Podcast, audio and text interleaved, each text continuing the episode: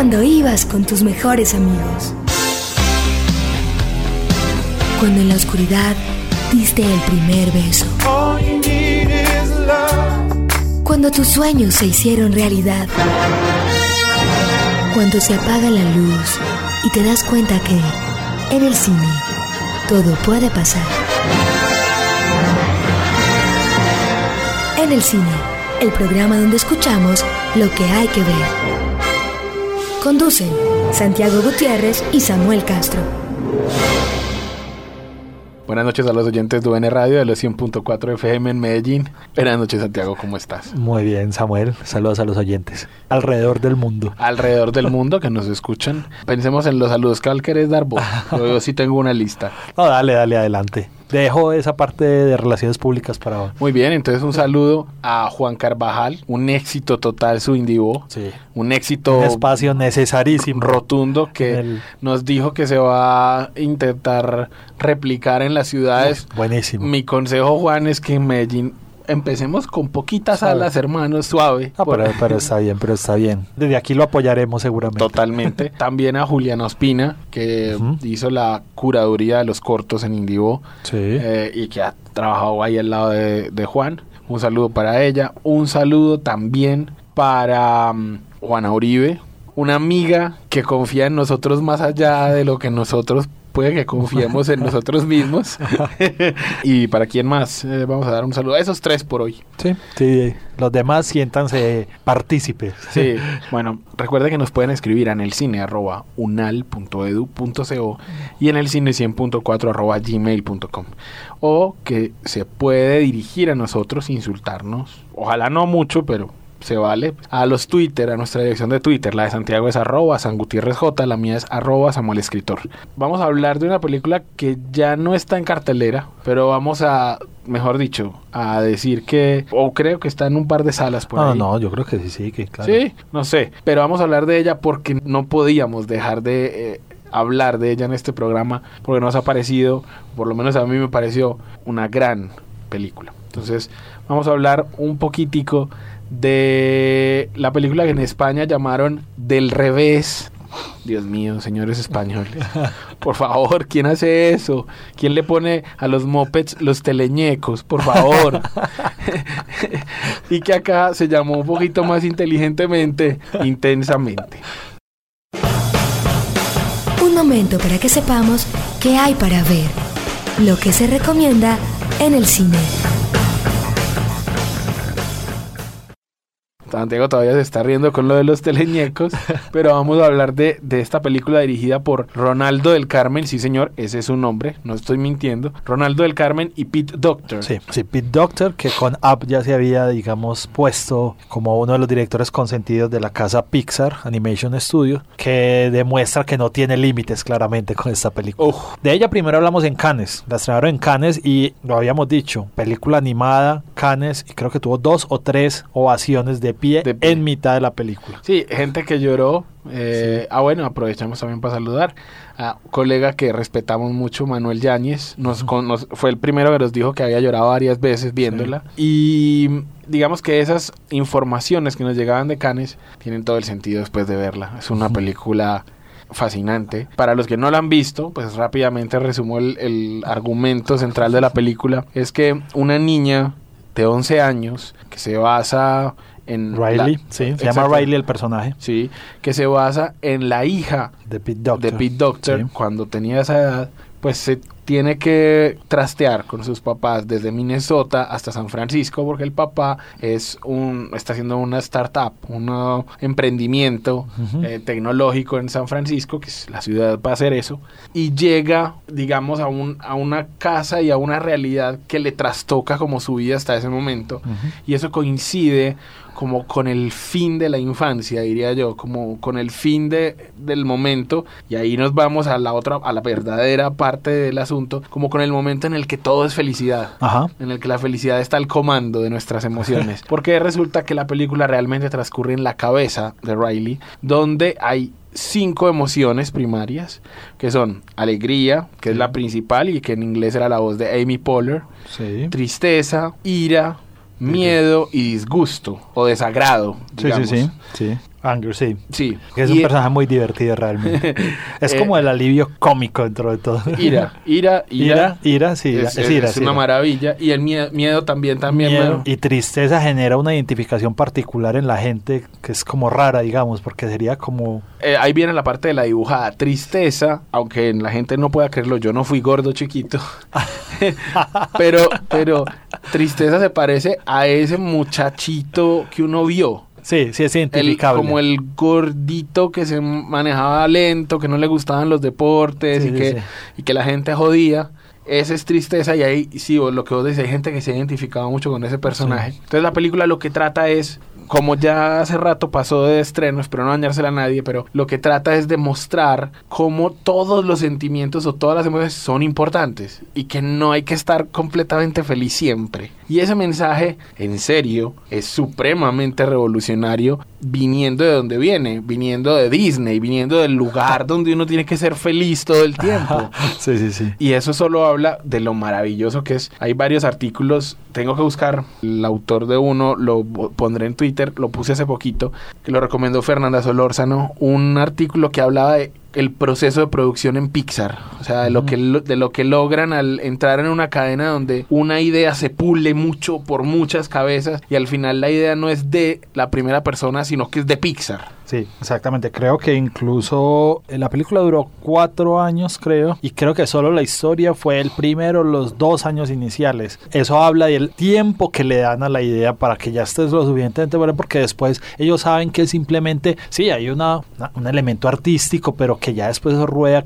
tecnológicamente de una manera muy engrasada, pues, digamos, Sí. en- de, de la industria que ellos tienen adentro. Y eso también habla un poquito de ciertas habilidades que los gringos tienen y que yo no veo muy fáciles de lograr aquí de, en Latinoamérica. de replicar en otra parte, sí. O sea, uno aquí, sí, uno lucha por sus ideas y demás, y- pero, pero no es solo eso, también es que no tenemos la cultura de trabajar en equipo. Exactamente. Como de, oíste, la idea puede ser mejor con este aporte o de ese... O sea, y eso, y eso funciona en la escritura, donde una sola persona escribe todo, está bien, hace tu libro como te dé la gana. Pero el cine es un trabajo grupal y no hay manera de hacer buen cine si no hay colaboración. O sea, no, no, no, en serio, no, no existe la forma. La película es una maravilla, realmente es una maravilla. Logra conectarse, tal vez sea muy, no sea infantil, como los Minions, por ejemplo. Bueno, y- Infantil en el sentido que Sí. hay muchas cosas de la película que se le pasan a los Sí, niños. exacto. Eso es lo que yo siempre le digo a la gente, sobre todo a los que tienen niños, que, que Pixar lo hace muy bien y creo que por eso, ha- digamos, ha pegado tanto. Es, este tipo de películas funcionan a diferentes niveles. Y está bien, no está mal, porque lo que acabas de decir del mensaje que tiene parece muy profundo y claramente un niño de 5 años, de 6, no, pero que estamos hablando, el personaje de la ira es divertido, el personaje de tristeza es identificable, es una, para ado- adolescentes es una situación que vive y que con la que se puede relacionar. Entonces, eso creo que también es, o sea, y eso solo lo hace una buena película realmente. Cuando una película funciona, digamos, a esos niveles, ahí estamos hablando de que es un éxito comercial además, porque ya tenés, no, no es una franja poblacional la que te va a ver. No, y es un, es un deleite verla, es un deleite las cosas que se inventó. Va más allá de lo artístico, que es impecable siempre de Pixar, que eso ya es garantizado, eso digamos... Sí, eso, No, es, eso, eso es como... Un agregado. Sí, uno a veces ya lo da por sentado, pero la, la belleza artística, el trabajo de Pixar no tiene límites realmente. No, eso es una belleza la San Francisco que, que muestra Pixar y, y la manera en que construyen a los personajes y bueno, Y creo que se ha pulido con los el 3D, con los seres humanos. ¿Has Mucho. visto? O sea, cada vez está evolucionando mucho, su aunque, trabajo. aunque yo creo que Pixar eh, No quiere que sean realistas. Exactamente, muy inteligentemente ellos no buscan hacer personas realistas. Sí, sí, es verdad. O sea, hay, hay un humano, digamos, un humanoide Pixar Sí. que no necesariamente es real. Sí, es cierto. Estos personajes claramente son del mismo universo de Andy, el de Toy Story. Sí. y en fin. Exacto, o del viejito de, De App. App. Sí, claramente todos podrían convivir en un mismo universo. Que no vamos a entrar en esas teorías que las hay, de Que que, cruzan las de que el universo Pixar es solo uno y, y todos conviven en él. Bueno, sea, no, por ahí hay videos en YouTube donde muestran relaciones pues que, Sí, que- que aparecen en diferentes... Iba a destacar cosas como que el trabajo fue profundo en cuanto a consultar psiquiatras y psicólogos. Hay una secuencia de el pensamiento abstracto que es una cosa de locos. En la película pasa que los pensamientos del día, las, las, las memorias de corto plazo, durante la noche se vuelven de largo plazo. Eso pasa en la película físicamente y resulta que ese es más o menos el proceso real. Bueno, vale de la decir, vida. ya que lo decís, o sea, el- estos dos años en que evolucionó la historia del guion, contó con asesoría de psicólogos, o sea, no es que se le ocurrió simplemente a- al escritor o al creativo, o sea, realmente hay un, hay un trabajo teórico, sería la palabra, pero sí al menos de acompañamiento detrás de todo el desarrollo de la historia y de los conceptos, que fácilmente, fácilmente esta película podría presentarse en unos primeros semestres de la facultad de psicología. Totalmente. Total, es más, eh, yo, yo- eso, so- eso sería para mí eh, lo que haría. ¿no? Sí. O sea, analicemos Pixar durante todo este semestre. analicemos Inside Out. Ajá, bueno, vamos a... bien. No sé si querés decir algo más. Bueno, o- la música de Michael Giacchi- Giacchino, que hizo ya la de App, quinta Impecable. colaboración con Pixar también. Iba a decir, iba a utilizar ese mismo adjetivo que Ah, utilizas. es Es precisa e impecable como siempre lo hace en sus películas y sus colaboraciones para Pixar. Bueno, vamos a hablar de una de las voces, de una actriz que nos da la oportunidad de esta película de hablar de ella porque por el negocio que es Hollywood, una mujer de más de 45 años, pues no tiene tantas oportunidades de ser protagonista en películas o de, pues es la mamá de Superman y prefiero hablar de ella aquí que como la mamá de Superman, porque me- además me parece divina Sí. Diane Lane. Entonces vamos con nuestra cortinilla de personajes para hablar de Diane Lane. Fellini, Spielberg, Bergman, Norton, Lucas, Fincher, Cruz, Bardem, los protagonistas en el cine.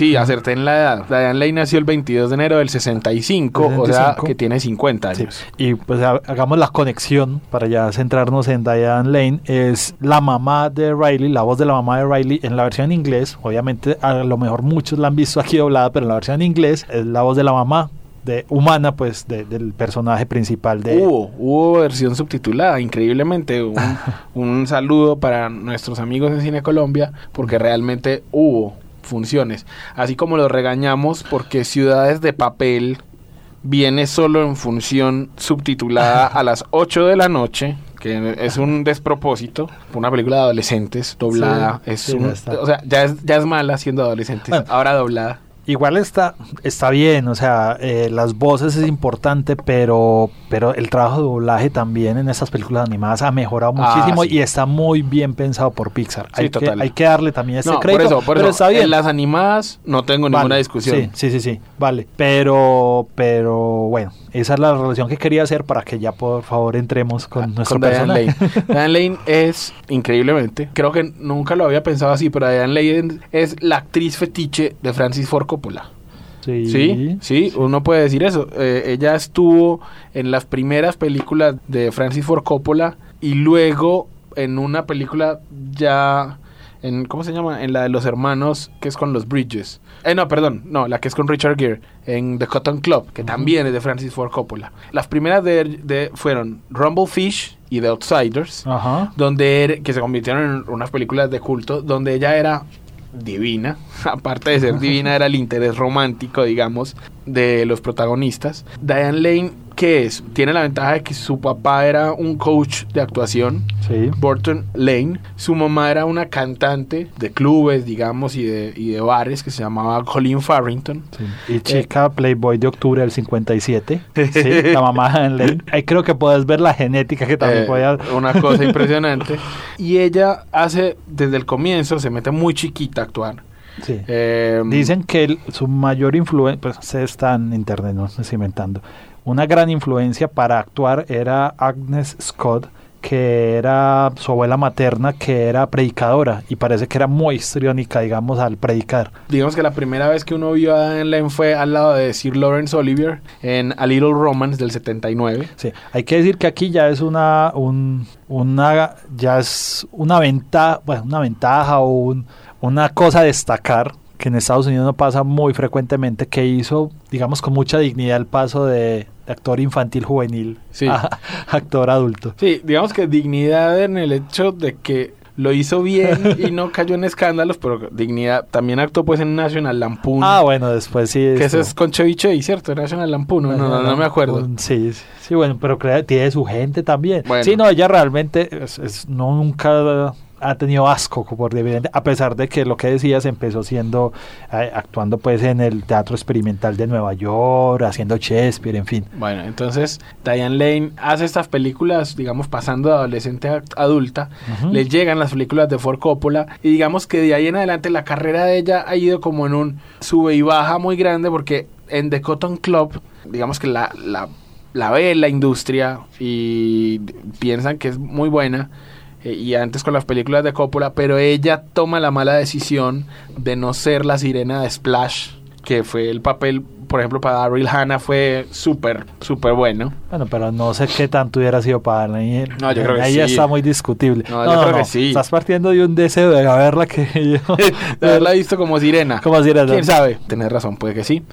Eh, luego hace, hace películas para televisión, se queda un rato en televisión, hasta que hace una película donde ella tiene un papel chiquito, pero la volvemos a recordar que es en la versión de Chaplin de Richard Attenborough Sí. del 92.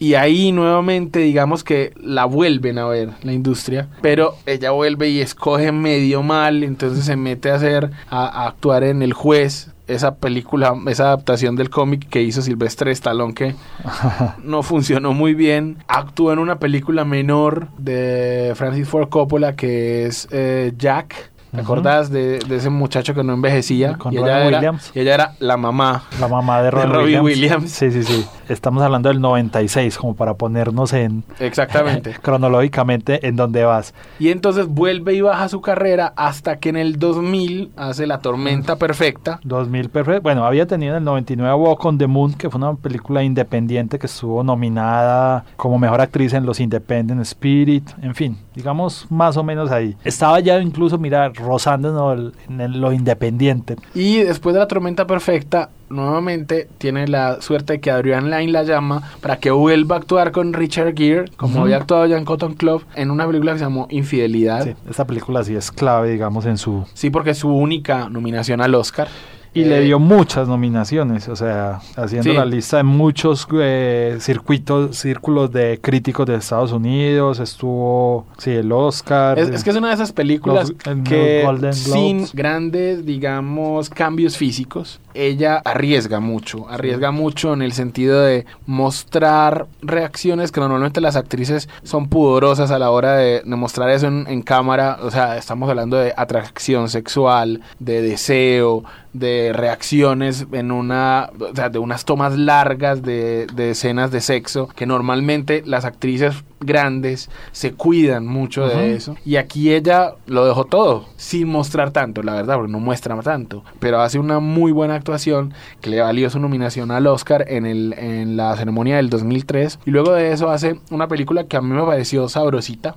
Sí, Ah, creo que hablamos de ella. Bajo el sol de Toscana. Creo, creo que no, alguna vez. Sí, esa estuvo nomi- ella estuvo nominada entonces ahí en los Globo de Oro.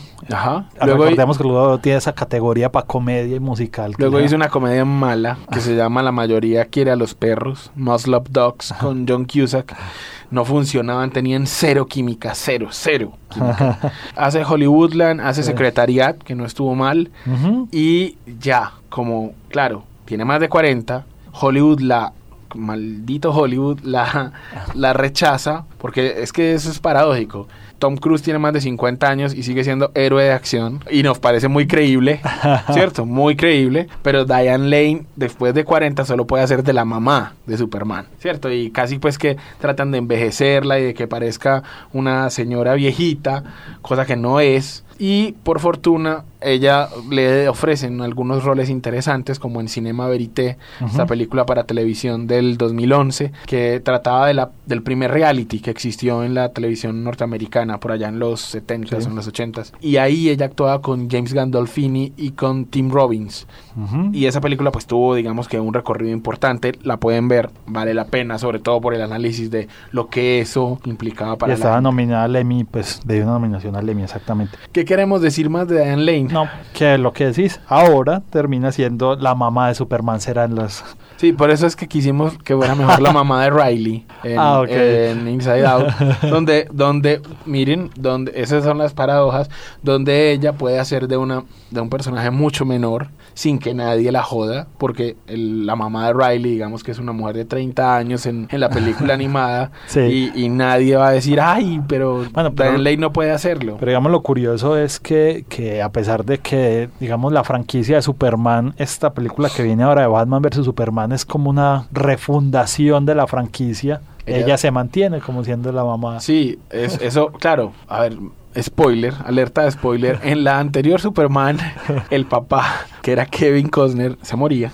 Entonces Marta, Marta Kent, que es el papel que hace Diane Lane, pues sigue viviendo. No sabemos. En el tráiler que salió hace poco de la Comic Con sale una escena im- importante en la que Marta Kent le dice algo a Superman como de tiene un diálogo importante lo que nos asegura que sí va a salir en la película de- con demasiadas canas para mi gusto Con- o sea en serio casi que le ponen pues un, una bata pues, para que parezca más señora eso no tiene sentido ella sí podría ser la mamá digamos del actor que hace de Superman pues si lo hubiera tenido muy joven pero pero bueno, no, es mejor no, no poner, o, o mejor no, ya habrá tiempo para seguirnos oponiendo a esa, ese asunto de Hollywood que es tan cruel con, con las mujeres. No sé, Santiago, si quisiéramos agregar, o yo sí quiero agregar una cosita en Inside Out. Es una de esas películas que hay que ver varias veces. O sea, se le quedan a uno cosas que va a volver a mirar en, otro momento. Y vayan a verla, vayan a verla doblada, subtitulada, vayan a verla. Es una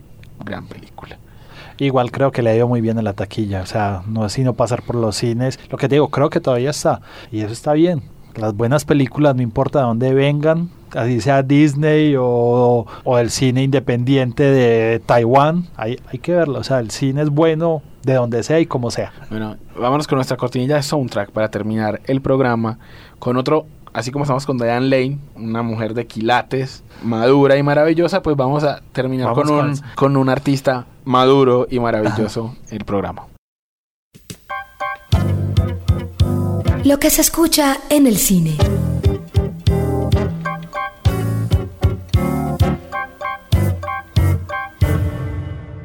Bueno, Santiago, Hungry Heart, corazón hambriento, Ajá. ¿no? Se- digamos, pues eso suena más bonito en inglés. Hungry Heart, eh, que suena en La Tormenta Perfecta, Sí. Eh, es una canción de Bruce Springsteen y con ella vamos a terminar el programa. Esperamos que nos escuchen en ocho días dentro, en el cine, pero no sé si querés una despedida más. No, eh, nos vemos en el cine. Muchas gracias. Muchas gracias por la invitación. Sam.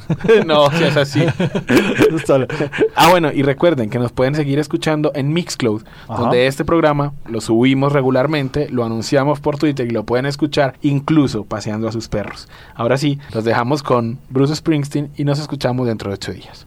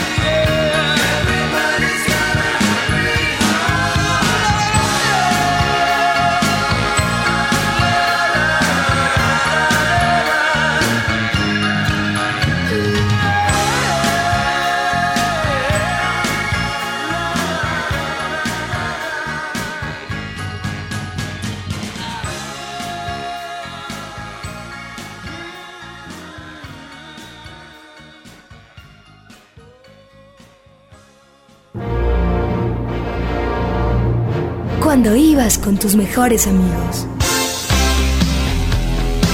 Cuando en la oscuridad diste el primer beso.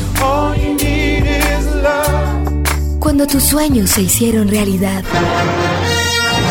Cuando se apaga la luz y te das cuenta que en el cine todo puede pasar. En el cine, el programa donde escuchamos lo que hay que ver. Conducen Santiago Gutiérrez y Samuel Castro.